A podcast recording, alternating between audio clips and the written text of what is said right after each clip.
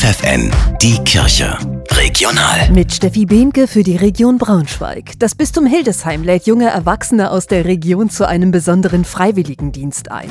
Während sie ihr soziales Jahr absolvieren, leben sie gemeinsam in einer WG zusammen und bekommen dort jede Menge Angebote, sagt Organisatorin Hanna Slowinski. Das heißt, es gibt mal einen gemeinsamen WG-Abend zum Thema, was sind vielleicht meine Gaben. Es gibt Input zum Thema Persönlichkeitsentwicklung, wo man sich wirklich nochmal genau anschaut, wie arbeitet man gut in einem Team. Also auch da haben wir ganz unterschiedliche Module, aus denen die FSJler wählen können und die sie gerade brauchen. Das Ziel des FSJ ist es, sich besser kennenzulernen. Hanna Slowinski freut sich deshalb besonders über Bewerberinnen und Bewerber, die noch gar nicht wissen, wie es nach der Schule für sie weitergehen soll. Dieses große Fragezeichen, das ist, glaube ich, wichtig, dass man einfach sagt, so ich weiß nicht, was meine Zukunft bringt, ich weiß noch nicht so gut, wo meine Talente und Stärken sind und ich weiß nicht, was ich machen möchte. Und da freuen wir uns, wenn wir einfach unter die Arme greifen dürfen. Bewerben könnt ihr euch per Mail an deinherzschlag.bistum-hildesheim.de. An fünf Samstagen lädt das Hildesheimer Domkapitel dazu ein, durch die Stadt zu pilgern.